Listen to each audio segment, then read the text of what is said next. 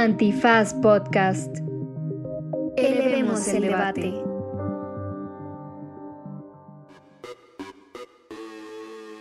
Buenos días, buenas tardes, buenas noches, bonita madrugada o cualquiera que sea la circunstancia en la que estén ustedes en este momento teniendo una reflexión crítica o tejiendo alguna mascotita.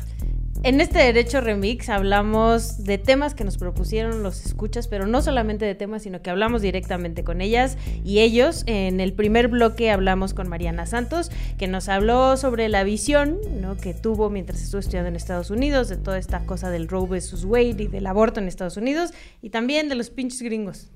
los pinches gringos. Y en el segundo bloque platicamos de las pinches cárceles con Daniel Ancira de la Cana y Arturo Duque de, Cipmex, quienes nos buscaron para platicarnos de un proyecto en el que estuvieron trabajando con reinserción social, hace que se llama Género y Privación de la Libertad, en el que se peinaron 12 penales ubicados en diferentes partes del país y hablaron con más de 33 mujeres que estuvieron ahí presas para preguntarles por qué están en la cárcel. Estuvo súper buena la charla, eh, conocimos un montón de lo que está pasando ahí, de la violencia estructural de género que lleva a las mujeres eh, a prisión ya casi narró todo el episodio e hizo mi trabajo. Estuve tomando notas. ¿Ah, ¿Tú tomaste notas? No, yo no. yo soy el conductor. Quédense, fue un gran episodio con eh, una participación muy generosa de quienes también escuchan Derecho Remix. Así que disfrútenlo, porque esto es... Derecho Remix. Divulgación jurídica para quienes saben reír. Con Ixel Cisneros, Miguel Pulido y Andrés Torres Checa. Derecho Remix. Bienvenidas, bienvenidos, bienvenides a una emisión más de Derecho Remix que está estrenando una manera de generar el contenido para que sea más participativa y para que sea más responsiva a quienes nos escuchan. Y en ese sentido queremos agradecerle a Mariana Santos. Uh. bienvenida. bienvenida, que nos escribió y nos dijo, pues ¿saben qué? Yo soy la muchacha chicha de la película Gacha, de estudiar estas cosas. es como de mi abuelita. Sí, es de mi abuelita, ese es de mi mamá. El muchacho chicho de la película Gacha. Eh, de estudiar este asunto. Yo no conozco esas expresiones. No, chica, chica, como que vivió en una cápsula eh, muchas de las circunstancias populares que pasan en este país? ¿O es de otra generación? No lo sé. es de, otra generación, ah. pero siento que su mamá no hablaba así, porque yo tampoco, yo no hablaba así, pero mi abuelita sí. Bueno, es que... ¿No le prestabas atención a lo que decían tus mayores? Sí, convivía mucho, muy poco con mis abuelos porque no viven en la Ciudad de México, entonces no me acuerdo de esas expresiones. Sí, y eran veracruzanos, entonces las debieron haber dominado. Pero bueno, tenemos a Mariana que nos está esperando eh, para escucharnos, pero le queremos agradecer porque en un ejercicio de interesante eh, participación nos dijo esas discusiones sobre Roe versus Wade y lo que sea del, eh, del aborto y las Supremas Cortes, yo la traigo aquí al dedillo y quiero conversarla con ustedes, muchachos. Y así que le tomamos la palabra y estamos hoy compartiendo micrófonos con ella para que nos cuente, entre otras cosas, eh, ¿qué, andabas, ¿qué andabas haciendo en el Gabacho, Mariana? Primero que otra cosa. Bueno, pues muchas gracias por el espacio. Eh, sí, justo acabo de regresar de Los Ángeles, hice una maestría en la Universidad de California y me especialicé en, por un lado, en Derecho, Género y Sexualidad y Derechos Reproductivos y por otro, en teoría crítica de la raza, que ahorita está como muy trending topic y todo el mundo lo odia, pero es una perspectiva muy interesante desde donde, desde donde abordar el fenómeno jurídico. Ya. Órale, ¿qué es eso, eh? Platícame. Critical Race Theory. Ajá, pero ¿qué es eso? El, el miedo de los republicanos. Exacto. Bueno, si le preguntas a los republicanos, es una ideología que este, un poco dice que Estados Unidos eh, está impregnado por supremacía blanca y que los blancos son malos y básicamente es el declive de la sociedad y de los valores tradicionales americanos. Pero si le preguntas a los, los y las participantes de, este, de esta teoría que se gestó en las escuelas gringas desde los 80 un poco, es justo estudiar el fenómeno jurídico un poco desde un lugar de escepticismo, eh, un poco también de velar todos los sistemas de opresión que se articulan y se proyectan con el sistema jurídico y ellos pues básicamente están interesados en el racismo como sistema de opresión y cómo el derecho tenía un rol eh, pues primordial en justo establecer estas categorías identitarias raciales y cómo estructuró todo un sistema social y económico con base en esas relaciones. Entonces, desde la Critical Race Theory, se busca pues un poco revelar esos sesgos y ver cómo las, las normas tienen impactos diferenciados en grupos minoritarios, criticarlas y un poco llevar a la jurisprudencia de la Corte hacia un lugar donde la libertad y la igualdad sean un poco más conceptos menos vacíos que como ahorita creemos que Pero siento que van perdiendo, ¿no? Ah, ah total, total. ¿En Estados Unidos? Sí. Sí, en y Estados en el, en el mundo. La, teoría crítica se pone de moda en los años 30, en la escuela de Frankfurt y diferentes pensadores que empiezan a tener interpretaciones más actuales de los alcances del marxismo, por ejemplo. Y entonces salen nada más del pensamiento económico de lucha de clases e incorporan otras variables, como la variable de la raza o en las relaciones internacionales se vuelve famosa la teoría de la dependencia y entonces las relaciones entre centro y periferia. Y ahora, de, nuevo, como dice Mariana, no es algo necesariamente reciente, pero se ha retomado mucho en estas discusiones a partir del Black Lives Matter y demás, es cómo la raza también atraviesa todo no es la manera en la que nos comportamos, en las que sean sistemas de opresión, en las que sea el racismo. Y entonces para los republicanos es como, nos están diciendo que ser blancos es malo, ¿no? Y para la gente que no es republicana blanca, dice, bueno, es que hay que entender como experiencias personales, Nuestros privilegios históricas, sí, exacto. Y estructurales. y estructurales, pero sí van perdiendo. Eh, sí, van perdiendo y van a perder este fin de semana, siento además. No, pues ya empezó hoy, ¿no? Hoy hay, hoy hay jornadas eh, electorales. Para cuando... Cuando eh, ustedes nos estén escuchando, así de... Exactamente. Hoy es lunes 7 de noviembre y en Estados Unidos... Ah, no, mañana, mañana, perdón. Va a haber elecciones. Mañana empiezan las elecciones. Pues muy bien, María, muchas gracias por haber venido. a Derecho Remix. El típico eh, chiste de Miguel. Sí, que esto fue Derecho Remix. Muchas gracias. Oye, no, a ver... Hay, una cosa súper importante en, en, este cruce de lo que describes del los temas jurídicos, la aproximación de raza, quienes sufren de manera diferenciada el derecho y mm, eh, el trabajo que se ha hecho en Estados Unidos desde la academia, pero sobre todo desde el activismo, para jugar con las mismas reglas, ¿no? A mí es una de las cosas que más me fascina de, muchas de las luchas de liberación de Estados Unidos, que lo que les dicen es, pues nos tomamos en serio su recochina constitución, aunque fue eh, nos fue impuesta y nunca nos tuvo en cuenta, en lugar de pelearnos con ella, se las arrebatamos. Y a mí eso me ha parecido siempre muy paradójico, o por lo menos es desde donde yo eh, conozco o entiendo o alcanzo a creer que entiendo el derecho de, Estados Unidos.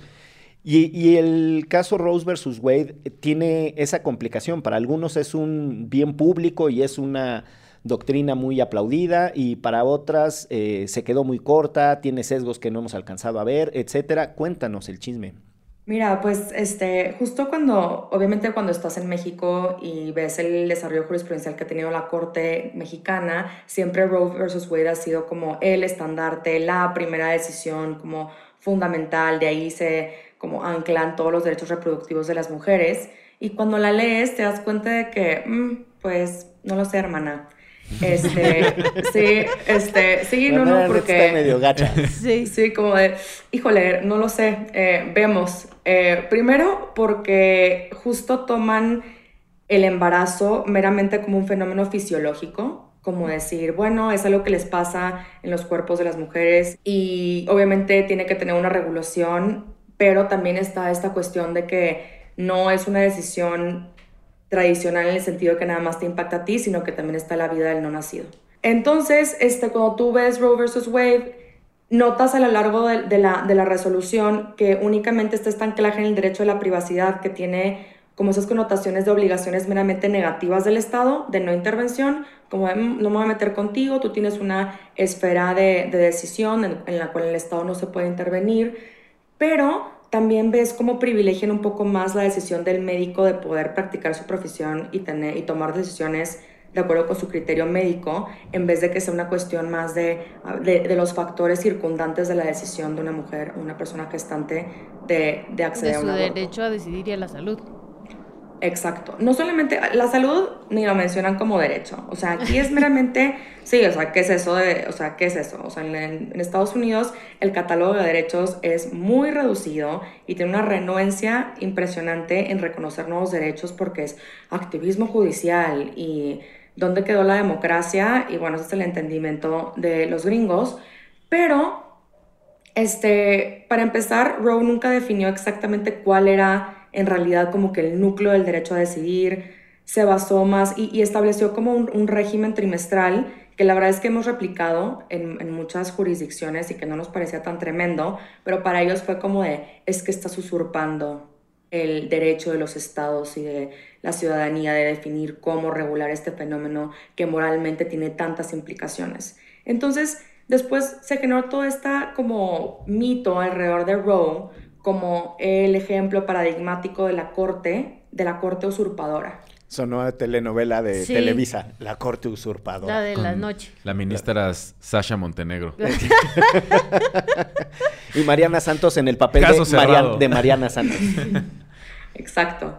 Este, entonces, pues justo pues, han sido 50 años de, intentarla combatir o intentar este, mermar este derecho a través de otro tipo de justificaciones supuestamente eh, para ayudar, para proteger la salud o la integridad de las mujeres, para protegerlas de este procedimiento tan traumático y, y en realidad es como pues un tipo, un gaslighting, ¿sabes? Entonces cuando estábamos en Estados Unidos, es justo eh, estudiando estos temas y estaba Dobbs en el docket de la Suprema Corte y todo el mundo de que va a caer. Va a caer porque en realidad existe una corriente muy fuerte en Estados Unidos como de esta tendencia a el originalismo y a como como a romantizar lo que pensaban los constituyentes en una época donde en realidad la gente que estaba legislando diciendo que era el derecho constitucional eran hombres blancos que tenían esclavos o que tenían intereses, o sea, o, básicamente, pues sí, hombres blancos con esa, esa visión. Y cae, cae Roe y para nosotras pues no, no fue tanta sorpresa, pero sí como cristaliza un poco, este, pues yo creo que el sentir, no sé, siento que sí vamos en un retroceso, o al menos Estados Unidos siento que va en un retroceso muy cañón en cuestión de derechos, o sea, como que siento que nunca había estado en un país donde entendieran la libertad de una manera tan constreñida. Y, y, tú dices, bueno, yo llegué al Land of the Free, el Home of the Brave, y en realidad su concepto de libertad, al menos en cuestiones de familia, de sexualidad, de, pues sí, de las relaciones entre los sexos, es sumamente limitada. Y, y, sí, o sea, y lo peor del caso es que se justifica. Eso ni hablar de discriminación. Ah, claro, claro. Hay, una mm, paradoja que acompaña a los Estados Unidos desde su surgimiento y es gringos? que... Ah, no. no, literal, sí. y es que en términos estrictamente eh, políticos después de eh, la democracia griega y quizá el Bill of Rights de los ingleses, la siguiente gran contribución de Occidente, sobre todo para los países dominados por la cultura occidental, pues es la manera en la que los gringos ordenan su gobierno, ¿no? Pues quizá... toda América Latina se lo copió. Sí, y bueno, quizá ahí pónganle a los franceses en medio con, ¿no? la, este, revolución. con la revolución.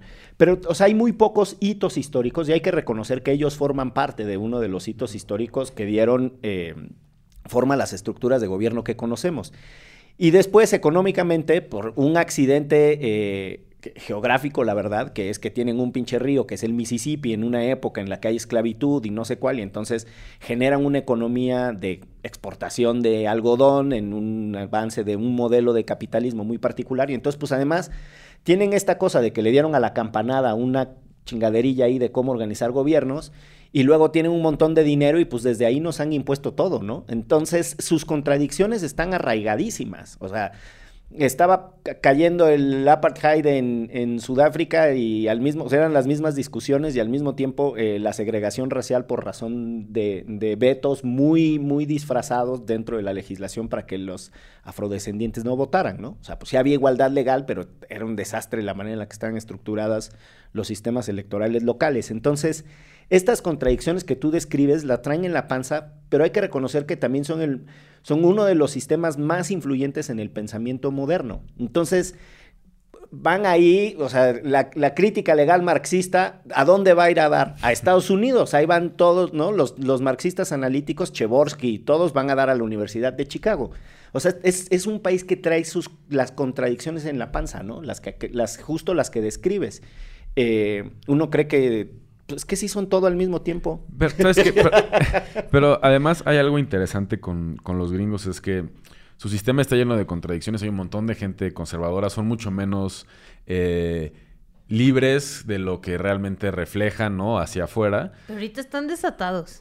Pero también tienen sistemas en los que de repente se corrigen. O sea, como que su sistema institucional no es como que para siempre. O sea, creo que Roe versus Wade es una prueba de ello, ¿no? Y creo que fue una, o es una gran lección para quienes construyen desde la izquierda la lucha por ciertos derechos, ¿no? O sea, Roe versus Wade se ganó en 1973 y se dio por sentado, ¿no? O sea, esto ya es, nunca va a cambiar y 50 años después eh, lo echan para atrás. Y entonces hay una conversación de, oye, pero es que esto ya estaba dictado por la Suprema Corte. Y pues fíjate que no, institucionalmente, de manera como siguiendo las reglas del juego, esto se puede echar para atrás. Y ahí hay una conversación de cómo se pueden rearticular esas reglas y hasta dónde hay que empujar para no quitar el dedo del renglón y dar por ganadas ya ciertas cosas. Y por eso es importante la elección de mañana, o sea... Eh, salgan a votar todos los millones de escuchas los millones de gringos. no, pero hay, hay, hay, hay muchos activistas y muchas activistas que están viendo que la elección de mañana puede ser un primer paso para revertir la ya reversión de la Suprema Corte. A ver, ¿qué, qué sí y qué no fue Dobbs de una vez? O sea, ¿qué es el caso que estamos dando por sentado que revierte Roe versus Wade? dinos así en una nuez. Dobbs dice que las mujeres no tienen un derecho constitucional a abortar. O sea, la Constitución de Estados Unidos, la libertad protegida por Estados Unidos, no incluye la decisión de una mujer de abortar. Punto. ¿Por qué? Porque no está en el texto constitucional y pudiera estar implícito, pero te tienes que remontar a si el derecho a abortar está arraigado en las tradiciones y en la conciencia de los estadounidenses y resulta que no, que no. Entonces, eso es un, es un ejercicio circular porque si tú quieres, a ver, si, si se supone que las constituciones están para regirnos, y, o sea, en un momento, pero también las futuras generaciones, ¿por qué nos vamos a remitir a qué pensaba el constituyente que implicaba el concepto de libertad? Esto lo único que hace es establecer un status quo y nada más decirte que, ay, sí, sí hay libertad y sí hay igualdad, pero lo vamos a restringir porque no implica tu derecho a, o sea, a abortar, a decir sobre tu propio cuerpo. Y ahora con Dobbs también está en jaque todas las otras decisiones por ejemplo, la del matrimonio igualitario. Mm. ¿Por qué? Porque tiene la misma semilla. O sea, si no está en ningún lugar de la Constitución que las parejas del no sexo tienen derecho a casarse o inclusive el matrimonio, pues, o sea, un día pueden decir que sí y un día pueden decir que no. Y mientras tanto, en México ya es legal en todos los estados. Por cierto, la semana pasada se aprobó en los últimos estados que faltaban el matrimonio igualitario. Ajá, Tamaulipas fue el último.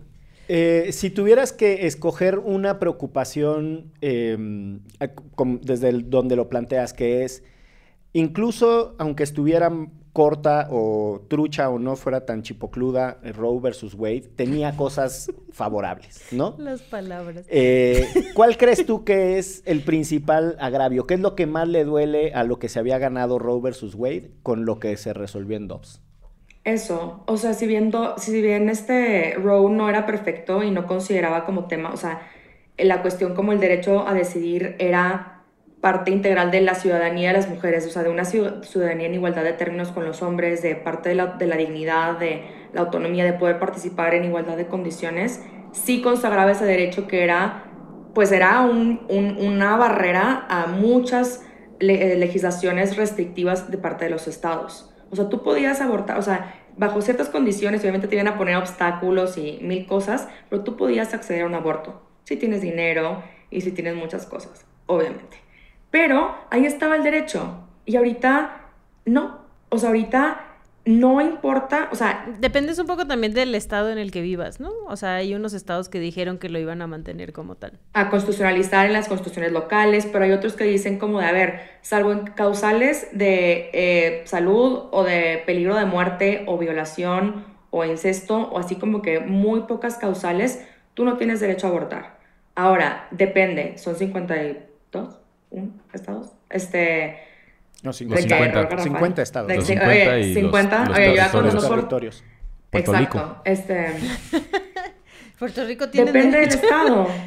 Pues sí. Sí, bueno, la ciudadanía de segunda clase de los puertorriqueños también es un... Este es otro tema. Sí. Parece que vamos a invitar a Residente. Ah, Ay, estaría muy bien. ¿Lo podemos invitar en persona, por favor? No, porque te vas a distraer. Hasta me brillaron los ojos. Sí, ya te, ya te lo estabas sabroseando. Oye, Mariana, eh, bueno, en este episodio tendremos un segundo segmento que vamos a compartir y con otros colegas, pero no quisiera que nos fuéramos de esta primera intervención tuya sin darte chance de entrarle a la recomendiza y que nos digas ¿Qué te gustaría compartir eh, para que la banda lea, coma, escuche? Pueden ser unos tacos ahí en la Narvarte o puede ser alguna pieza. O algo en Los Ángeles para quien vaya. Tacos Frank. Sí, no están para saberlo, pero yo en alguna época era muy maniático de los famosos Critical Legal Studies y de, de manera muy especial me gustaba un autor eh, que se llama Duncan Kennedy. Pero bueno, ese es otro tema. Pero lo que quieras, este... Por si andaba con el pendiente. Ya hice mi recomendación, ya hice mi recomendación, no me juzgues, Ixchel Cisneros. Este, bueno, yo no tengo recomendaciones muy concretas, pero sí me encantaría recomendar la teoría crítica y la teoría crítica feminista. Siento que es fundamental para entender el derecho hoy en día, entonces acérquense, hay, muchísimo, hay muchísima producción latinoamericana, este, pero literalmente eso. Y otro es, digo, no, no tampoco depender del derecho. Este, no sé, yo recomendaría, para empezar, ir a Utópicas. En Utópicas eh, encontré unas fanzines súper increíbles acerca de, literalmente, de autogestión de procesos de aborto o del proceso reproductivo. Entonces creo que sí es una cuestión de ya no tanto, pues ya, organizarnos y no depender tanto del derecho en estos tiempos tan inciertos. Que está extraño que le diga una abogada, pero bueno, Apruebo. Sí, sí, está bien. Muy bien. Yo les voy a recomendar que sigan a la morada Violeta MX, por supuesto, para que puedan este, saber sobre sus derechos sexuales y reproductivos y además puedan acceder a la salud de una forma gratuita. Y ya que estamos en este, también les voy a recomendar un podcast que se llama La Brega, que hablan justamente del papel de Puerto Rico con esta relación que tienen con Estados Unidos, que ahora me lo recordó y está muy bueno, está en inglés y en español y está hecho por periodistas este, de, de Estados Unidos y de Puerto Rico. Muy bien. Súper. ¿Te quieres recomendar algo o te aguantas al cierre? Yo me aguanto al cierre. Sí, muy bien. Así busco algo en Mil gracias, Mariana. Sigamos la conversación y em, mis respetos por la aproximación tan aguda a estos temas que parece que nos quedan lejos porque pensamos que solo le suceden a los gringos, pero no. ¿eh? gringos así como yo. Por otra parte, también nos pasan aquí y al mismo tiempo hay que reconocer que la judicatura mexicana, el Poder Judicial y la práctica del derecho le copia mucho a los gringos. Entonces, nos guste o no, hay que entender qué pasa por allá. Más allá de idolatrías o de, seguimientos eh, fanáticos y acríticos, hay que entenderlos porque sí influyen en cómo pensamos de este lado del, río. Entonces, mil gracias. Te dejamos un abrazo. Gracias a ustedes. Chao. Chao. Vamos a una pausa en esto que es Derecho Remix. Antifaz Podcast. Este país ya perdió su belleza. Vámonos. No podemos. ¿Por qué no? Los estamos esperando. A nuestras hijas, a nuestros hijos. La espera, una tragedia en dos actos. Disponible en todas las plataformas para escuchar podcast. Regresamos a este especial de Derecho Remix en el que estamos teniendo el gusto de platicar con algunos de nuestros fieles escuchas y para este segundo bloque. Probablemente todes. Ay, de estos escuches. Tú pasas de las muchedumbres que nos escuchan a no me escuchan ni mi mamá. No, al producto artesanal.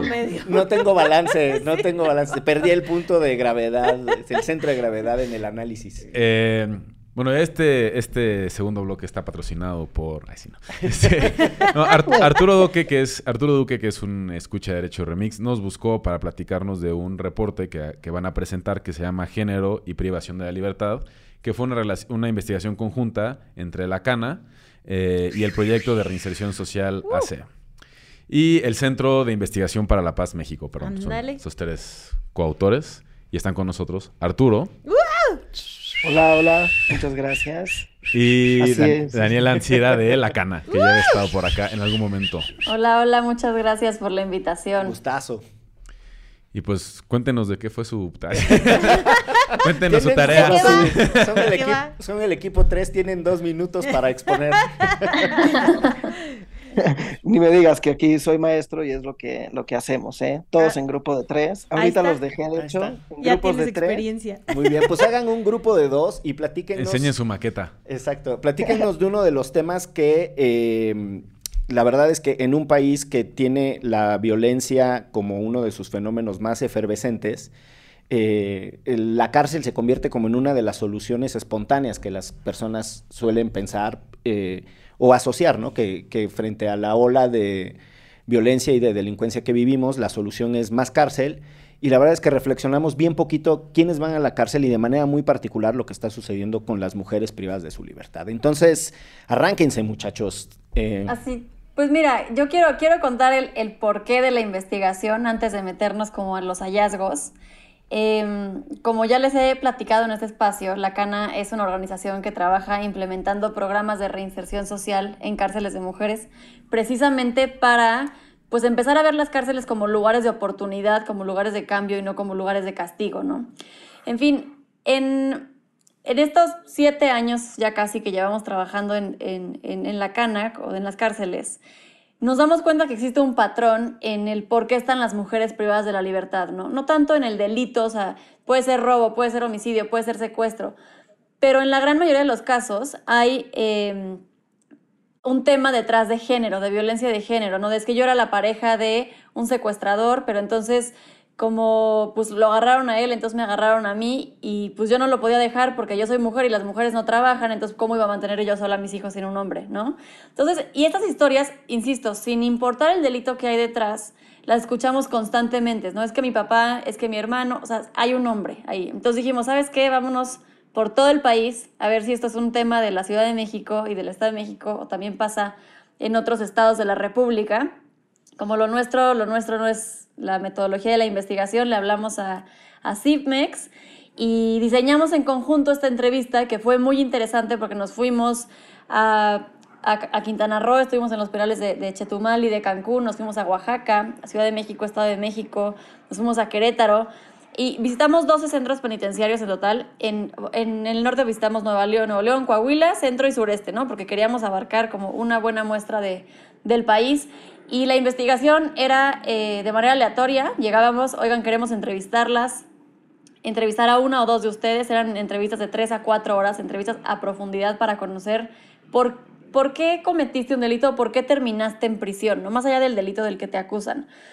Y, y bueno, los hallazgos que ya le voy a dejar a, aquí a Arturo que, que cuente un poquito más, pero esto fue el porqué y la dinámica de la investigación, ¿no? Entonces fue casi un año de eh, visitar las cárceles, sentarte tres a cuatro horas, platicar con una mujer privada de la libertad y entender cuáles son las razones por qué terminaste en prisión, que no es lo mismo que por qué cometiste un delito, ¿no? De ahí el título que es género y privación de la, eh, de la libertad y no género y delincuencia, porque hay muchas adentro que no cometieron ese delito. Voy a no dejar de hablar, Arturo, venga. Pues en efecto, bueno, también eh, este tema, cuando nosotros hicimos la revisión de literatura para hacer la, investigación, existen muchas investigaciones al respecto de, incluso de delincuencia y mujeres, pero nunca con una perspectiva de construcción de paz, que es lo que hacemos en CIPEX. ¿no? Nosotros siempre estamos haciendo investigaciones de violencias, violencias estructurales y cómo construir paz a partir de todo eso que pues la construcción de paz ahí podemos hablar mucho como de paz positiva, paz negativa, no me quiero meter tanto en cosas así medio técnicas, pero eh, algo que encontramos, bueno, hicimos una investigación que es cualitativa, eso quiere decir que no nos metimos tanto a números, sino que entrevistamos a profundidad a 33 mujeres en todos los estados que dijo ya Dani, para ver, eh, con un protocolo estructurado de estas, de estas entrevistas, para ver cómo vivían y cuál era la relación de esta violencia estructural y de la violencia estructural de género en sus vidas, desde antes de prisión, desde su proceso judicial y su vida dentro de las cárceles, ¿no? Que, como dice Dani, cuando nos planteamos primero las preguntas, una de las preguntas que teníamos era, ¿por qué delinquen las mujeres? Pero nos dimos cuenta que en realidad estaba mal preguntado, ¿no? La, la verdadera pregunta es, ¿por qué están en la cárcel? Porque la mayoría de las mujeres encontramos que, pues, el tema de la inocencia es muy fuerte. Ellas hablan, no, no reconocen el delito por el que están imputadas cuando están ya sentenciadas, ¿no? Porque también ahí podemos hablar que existe un alto número de mujeres que está encarceladas sin sentencia y este pues tiene que ver ahí también con herramientas como la prisión preventiva oficiosa y todo esto, que de hecho fue por lo que les escribí, ¿no? porque era el momento de la prisión preventiva escuché, oficiosa.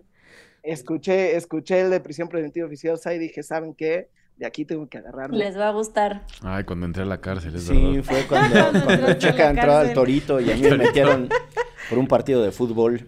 Eh, me, criminalizaron por irle a los tiburones rojos del Veracruz, a los que ni les iban, nada más era por andar, nada más era por andar en la pachanga. Eso te pasa por andar de mi llave. Oye, eh, una cosa que, que me gustaría saber es, eh, si además de, este tema, justo del el contexto en el que están las mujeres, eh, y me, parece fascinante la manera en la que lo frasean, ¿por qué están en prisión y no por qué delinquieron? Porque eso ya de suyo tiene eh, un hallazgo, no, y, exacto, pero además un hallazgo que es decir, Ojo, que estén en prisión puede ser por otras variables. Seguramente ahí habrá algo respecto a los entornos y dirían los gringos, conectando con lo que nos platicaba Mariana Santos en el segmento anterior, como el profiling, ¿no? Como una cosa de raza y decir, pues si estabas en esta zona y eres de este rumbo, seguramente eres dos puntos y lo que llene la policía de, turno, ¿no? Entonces me gustaría saber si hay esos otros hallazgos también eh, y en esas dinámicas, uno, las inductivas, cómo te leen las autoridades, cómo te lee el contexto,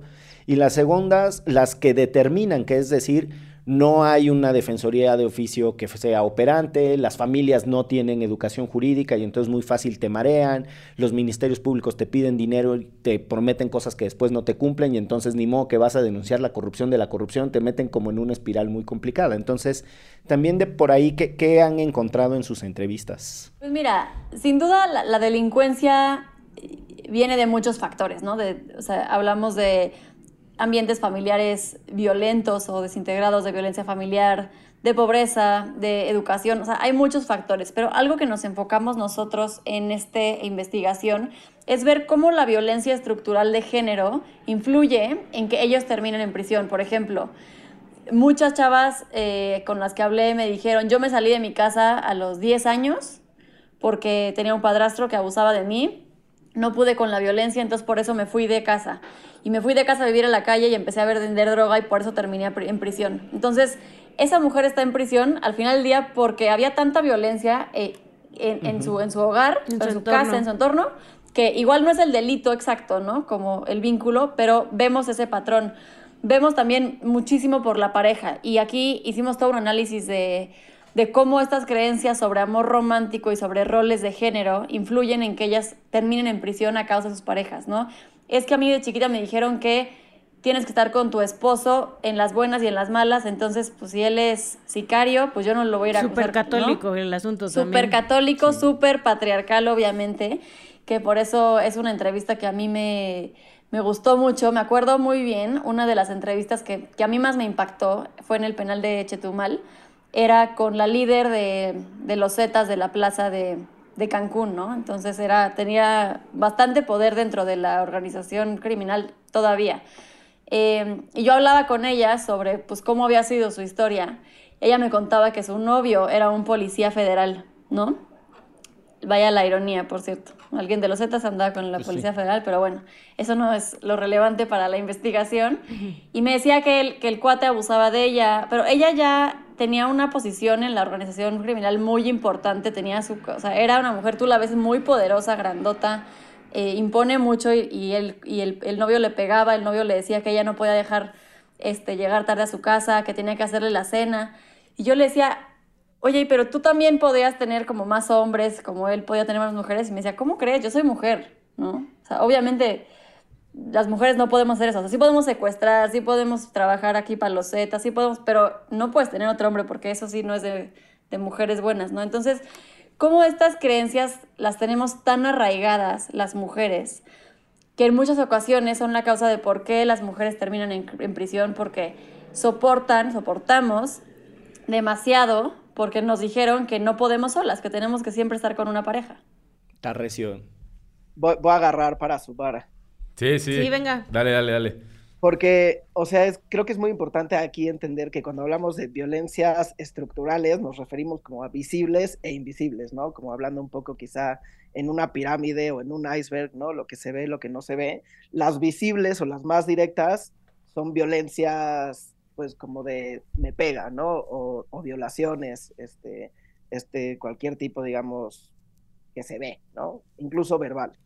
Cuando son invisibles, son quizás las más peligrosas, pero esta investigación es justo lo que revela, ¿no? ¿Por qué? Porque como es una investigación cualitativa, pues son 33 historias, 33 mujeres que vivieron vidas muy diferentes, pero que a lo largo de las tres etapas, digamos, que estamos hablando, que es su vida previa, su proceso y su vida dentro de la cárcel, siempre ha habido una violencia estructural que las ha encaminado al camino, digamos, de la privación de la libertad, ya sea que estén sentenciadas o no. Entonces, estas violencias estructurales que están, que aparecen a lo largo de toda su vida, no son, son una barrera increíble que no permite que incluso con cierta inocencia o con más conocimiento del sistema legal podrían estar fuera de las cárceles, ¿no? O sea, tiene mucho que ver y a eso nos referimos con violencias estructurales, ¿no? Si hablamos de, la, de antes de, de, prisión, eh, pues sí, cómo era su familia, ¿no? Esta, esta cuestión muy mocha de lo que decían por ahí, muy católica. Hay muchas entrevistas que decían como, sí, me tenía que quedar con mi marido porque pues mi familia me dijo, ya te casaste, ¿no? Ya, o sea, así es la vida, ya es tu marido, ya no tienes de otra, no hay cómo separarte, pero incluso también en el proceso eh, hubo una entrevistada que, hacíamos la pregunta si creían que la jueza que las, que las llevó a proceso hubiera sido mujer, hubieran tenido una respuesta diferente, hubiera sido diferente, y la mayoría eh, contestaba que no, porque incluso pues las mujeres tienen sobre sí mismas una subjetividad, ¿no? Como de tenemos que ser más pacientes o tenemos que ser este, más perceptivas. Este tipo de, mm, pues, no sé cómo llamarle, ¿cómo le llamarías tú, Dani? Como estas, estos puntitos específicos de género. Pues son estereotipos y roles. Estos estereotipos que no los vemos, que están ahí medio escondidos y que ayudan a esta violencia invisible, pues a que las mujeres, la vida de las mujeres en prisión sea diferenciada y que su proceso para estar ahí también. Oye, y yo tengo una pregunta sobre la variedad o las similitudes en los perfiles de estas más de 30 mujeres, porque mencionaste a la que era ¿no? la, jefa de la plaza en, en, no sé qué ciudad, pero todas estaban atravesadas por el narcotráfico o no, o estaban por no, este, no sé, posibles delitos muy variados. Creo que eso también sería interesante eh, conocerlo. Claro, no, y justo no lo hicimos, no pusimos ningún perfil, ni siquiera si estaban sentenciadas o procesadas, em, ni ningún tipo de delito, de edad, lo que sea, era completamente aleatoria. Quien levantara la mano era quien iba a participar en la entrevista. Entonces tenemos mujeres que, que, aceptan haber cometido el delito, mujeres inocentes, procesadas, sentenciadas, jóvenes, adultos mayores, o sea, nos tocó un poco de todo y sí fue increíble ver cómo eh, es clarísimo este patrón de cómo la violencia estructural de género en algún momento de sus vidas tuvo un papel muy importante en el que ellas terminaron en prisión, ¿no? Es, es, o sea, yo sí me aviento a decir, las mujeres están en prisión por la violencia estructural de género que, que vivieron en su infancia o en su proceso penal o al momento de ser juzgadas, ¿no? Porque me acuerdo también muy bien Em, a una chava yo le preguntaba y le, que, que si a ella creía, eh, venía por secuestro, ella era la única mujer de la supuesta banda de secuestradores, ¿no? Y le dije, oye, ¿tú consideras que te, que te juzgaron con mayor severidad que a tus compañeros? Y me dijo, sí, porque la, la juez era mujer aparte, ¿no? O sea, lo que, bueno, la juez dijo, eh, es que tú eres mujer los hombres son más instintivos, como que no piensan, actúan por instinto, pero tú eres mujer y tú sí razonas las cosas y por eso tú eres más culpable y le dieron más años de sentencia, ¿no? Entonces, hasta ese punto llegamos. La, la, disciplinó por salirse del rol. Así es, o sea, hasta eso llegamos, ese extremo llegamos. Yo ya casi nos tenemos que ir, pero solo me gustaría cerrar. Si hay un después, o si para ellas esto, este proceso significa algo, o les deja a ellas más allá de solo contar su historia, sobre todo con lo que decía Arturo de estos procesos de paz, ¿no? O sea, como de buscar que las cosas sean distintas de aquí en adelante. Sí, ahí, digamos, en temas de, construcción de paz, pues de hecho, ahora sí que voy a adelantar la recomendiza, porque... Se hay solo los invitados, ¿eh? no es prueba de que sí nos escucha, ¿no? Exacto. Claramente. En, en CIPMEX publicamos cada viernes una columna en El Sol de México. Entonces, justo, eh, creo que fue hace como dos meses, yo escribí una con esta reflexión de, de qué afectación la idea que tenemos de que los científicos observan sin influir, ¿no? Como, como que sin afectar. Y que cuando somos este tipo de ciencia cualitativa, no, no se puede, no existe. Siempre traes un sesgo y además siempre te afecta, ¿no? Vas a las cárceles, escuchas las historias de estas mujeres y te termina afectando. Y parte de lo que decía, eh, escribía ahí, era eh, que eh, la, la ciencia cualitativa es de estas cosas que no podemos asumir que no va a afectar y de hecho yo veía como sí afectaba a las mujeres porque muchas veces algunas me tocaron que no tienen tantas visitas, que también es otro tema muy... Con las mujeres, justo que las abandonan en prisión, ¿no? Exactamente, entonces tener la oportunidad de llegar con alguien a decirle, me interesas tú, me interesa tu historia, obviamente tiene una afectación hacia la construcción de paz, hacia decirle a alguien, te voy a escuchar de forma activa, ¿no? Voy a hacerte preguntas subsecuentes sobre tu, sobre tu vida porque me interesa saber cómo llegaste aquí y ahí ya de, inicio tenemos, pues sí, una, una afectación, pero para llevarlo directo a los, a los resultados, este, sí, de las recomendaciones que hacemos y de, los resultados que vemos, es que la labor de instituciones de sociedad civil, de este, instituciones como la Cana y de otras instituciones que hacen talleres o actividades, la mayor parte de las mujeres que investigamos que estaban involucradas en algún tipo de talleres tenían una visión más optimista de su reinserción que eso es, digamos, la, el punto clave cuando hablamos de construcción de paz, ¿no? Porque las cárceles tendrían que ser este sistema que obviamente no funciona, este sistema para reinsertar a la sociedad, a mujeres, hombres o quien sea que esté privada de la libertad, y realmente no, no funciona así. Entonces, este es el rayito de luz que vimos, que es, digamos, parte de las recomendaciones, pues que, es que exigir políticas públicas para prevenir la violencia estructural de género desde antes, ¿no? O sea, a nivel, a nivel social, fortalecer estos programas que construyen paz dentro de las cárceles, como lo hace la Cana trabajando. Dani, yo creo que, yo sé que no nos va a dar tiempo, pero estaría increíble que cuentes tantito de la casa que van a abrir ahorita en la Cana. Sí, venga. Cuéntanos, sí, rápidamente. Justo estas, es muy importante hablar de estos temas y sobre todo como una herramienta para prevenir, ¿no? O sea, si estamos viendo que lo que hace falta en las mujeres es este empoderamiento de, independencia económica, independencia emocional, porque eso va a evitar que lleguen a prisión por una pareja, pues es el punto también de la investigación, ¿no?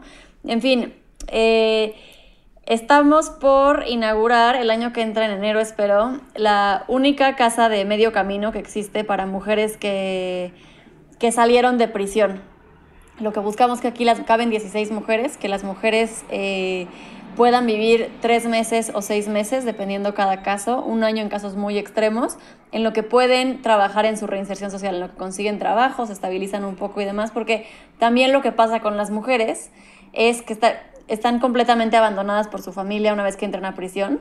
Mucho se debe a este tema de género, de no, no cumpliste con el rol de mujer buena, buena madre y tal, y es mucho más criminalizada una mujer por cometer un delito que un hombre, ¿no? Incluso por sus propias familias. Entonces salen de la cárcel, no tienen nada, no tienen a nadie, eh, difícilmente consiguen trabajo y lo más fácil es regresar a la vida en las calles y eventualmente a la vida en la delincuencia. Entonces, en La Cana estaremos inaugurando la primera casa para mujeres que salieron de prisión es una casa de medio camino y es la única en el país. Estamos muy contentas de eso. Órale, felicidades. Qué chido, muchas felicidades. Mi reconocimiento y el de los millones de escuchas que siempre colapsan el internet cada que sale Derecho Remix.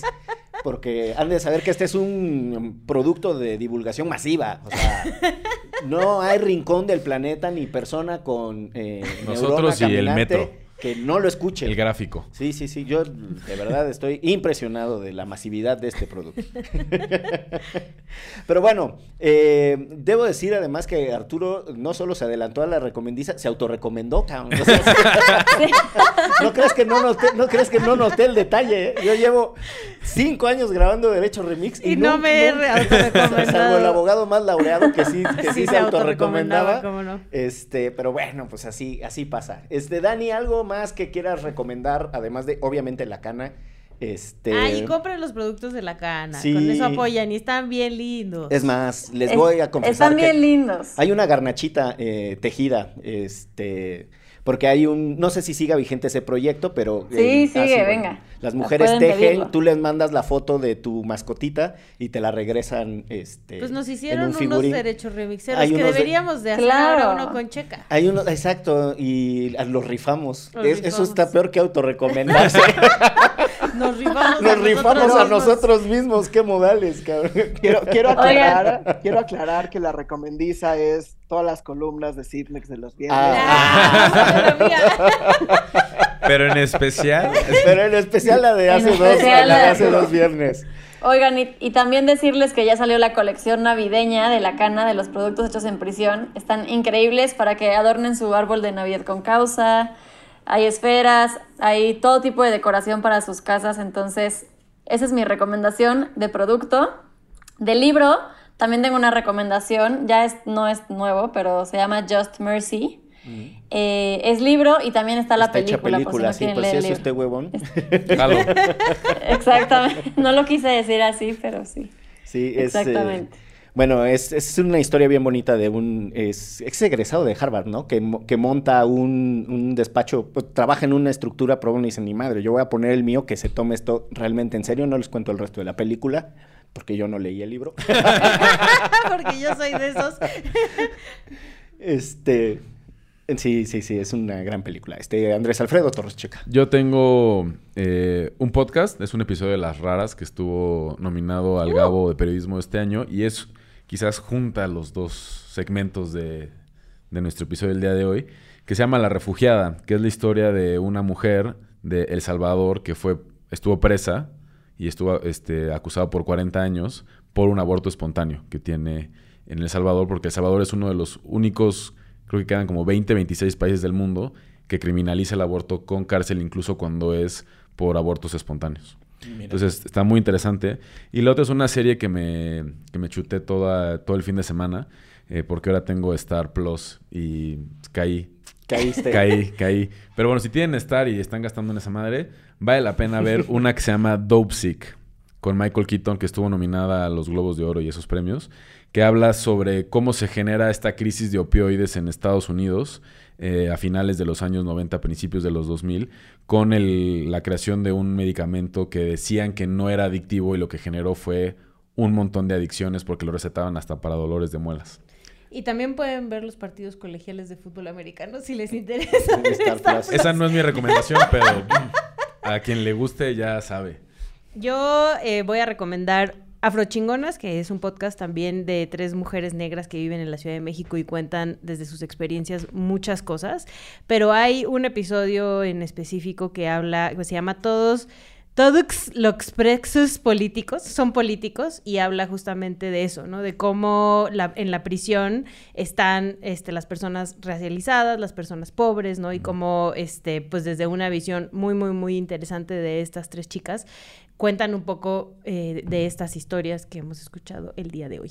Muy bien, yo además de subrayarles eh, que hagan sus mascotitas tejidas con la cana eh, e insistirles en eso, una recomendación que es un proyecto que se llama The Marshall Project y es un, proyecto de periodismo de incidencia que es medio raro porque se supone que el periodismo tendría que ser neutral, le, le llaman los gringos el advocacy journalism y es un ex editor del New York Times que crea un proyecto especializado en lo que sucede en las cárceles de Estados Unidos y a mí me parece muy interesante, sobre todo porque ha encontrado un montón de eh, formas narrativas de construir vínculos con las personas. La cárcel es una de las cosas que más rechazo genera y la discusión respecto al castigo y el rol del, del, derecho penal es otra de las cosas que más irrita, ¿no? Siempre que alguien hace algo, lo importante es bueno, ¿se le va a castigar sí o no? ¿no? Ese es esa es la noción de Estado de Derecho y la verdad es que son reflexiones que nos tendremos que cuestionar bastante más. Y mm, la otra recomendación es muy ligerita, es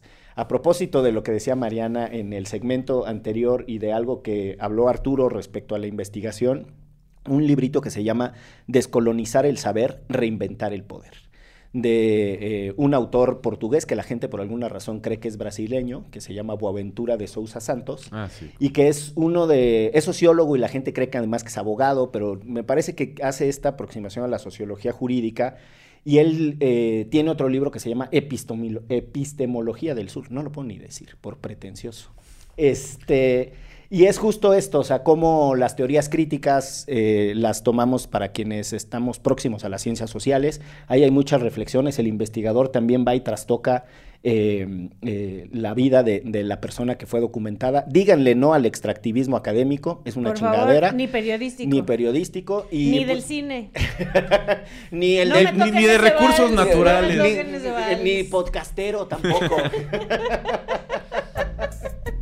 Pero muy bien, nos vamos. Muchísimas gracias por la generosidad de su tiempo. Felicidades por su chamba. Este, gracias también por su chamba. Y pues nada, esto fue Derecho Remix. Divulgación jurídica para quienes saben reír. Con Ixel Cisneros, Miguel Pulido y Andrés Torres Checa. Derecho Remix.